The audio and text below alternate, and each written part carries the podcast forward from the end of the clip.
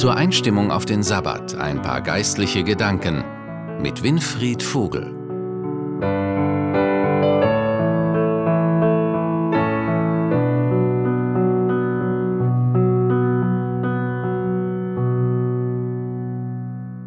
Ich bin davon überzeugt, dass wir Menschen hier auf dieser Erde und besonders wir Christen nie müde werden sollten, von dem größten Geschenk zu sprechen und zu erzählen, das Gott uns gemacht hat.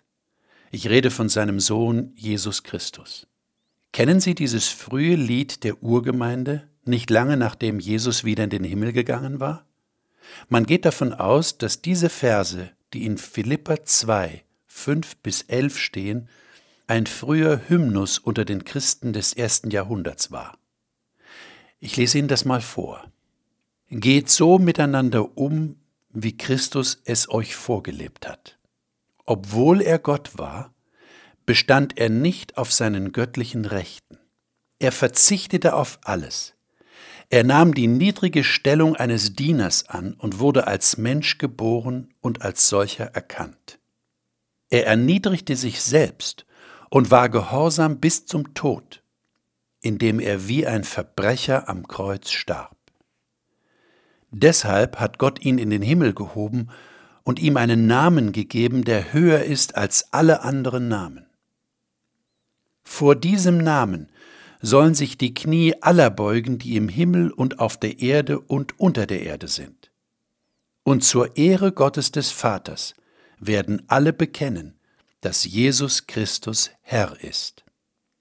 Spüren Sie die Größe dieses Geschenks, das in diesem Lied zum Ausdruck kommt? Es ist nicht so einfach, sich das wirklich vorzustellen, was Gott und Jesus hier getan haben. Obwohl er Gott war, bestand er nicht auf seinen göttlichen Rechten. Allein dieser Satz ist unglaublich. Da ist ein Gott im Himmel und er besteht nicht auf seinen göttlichen Rechten. Aber hören wir nochmals den nächsten Satz.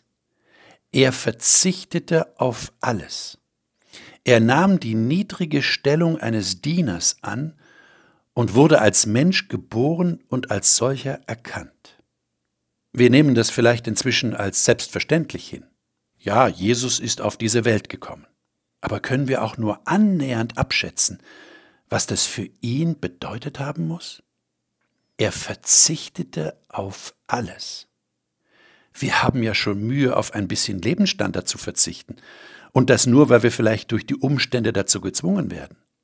Aber hier ist Gott, hier ist der Sohn Gottes, der uneingeschränkte Möglichkeiten hat, und zwar in der absoluten Herrlichkeit des Himmels, und er verzichtet freiwillig darauf, um als kleiner Mensch geboren zu werden. Und es ist wichtig, was dann noch angefügt wird. Und als solcher erkannt. Das heißt, er ist wirklich Mensch geworden. Jeder konnte es sehen. Das war kein Spiel, kein schöner Schein. Nein, das war echt. Aber damit nicht genug. Weiter heißt es, er erniedrigte sich selbst. Im Griechischen, also in der Grundsprache des Neuen Testaments, steht hier ein Wort, das so viel wie Selbstentleerung bedeutet. Jesus hat sich leer gemacht, hat wirklich losgelassen im Himmel, um so zu werden wie wir. Er wurde gehorsam bis zum Tod, indem er wie ein Verbrecher am Kreuz starb. Niedriger geht nicht mehr. Jesus ist in den Tod gegangen, und auch das war kein Spiel, kein Spaziergang, das war echt.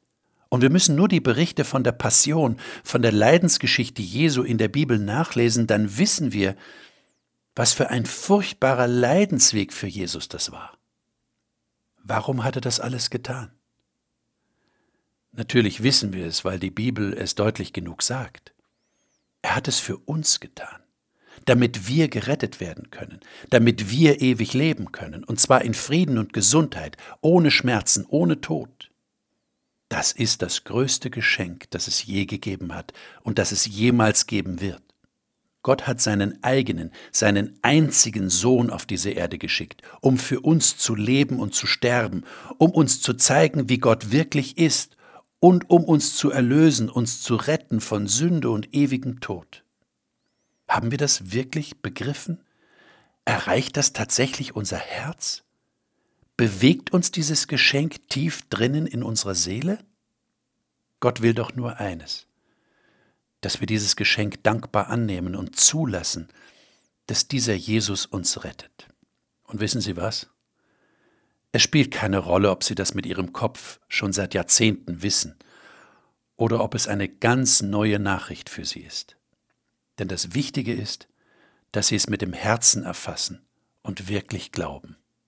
An diesem Sabbat, der jetzt beginnt, haben wir alle die Gelegenheit, über dieses größte Geschenk Gottes neu nachzudenken und es unser Herz erreichen zu lassen.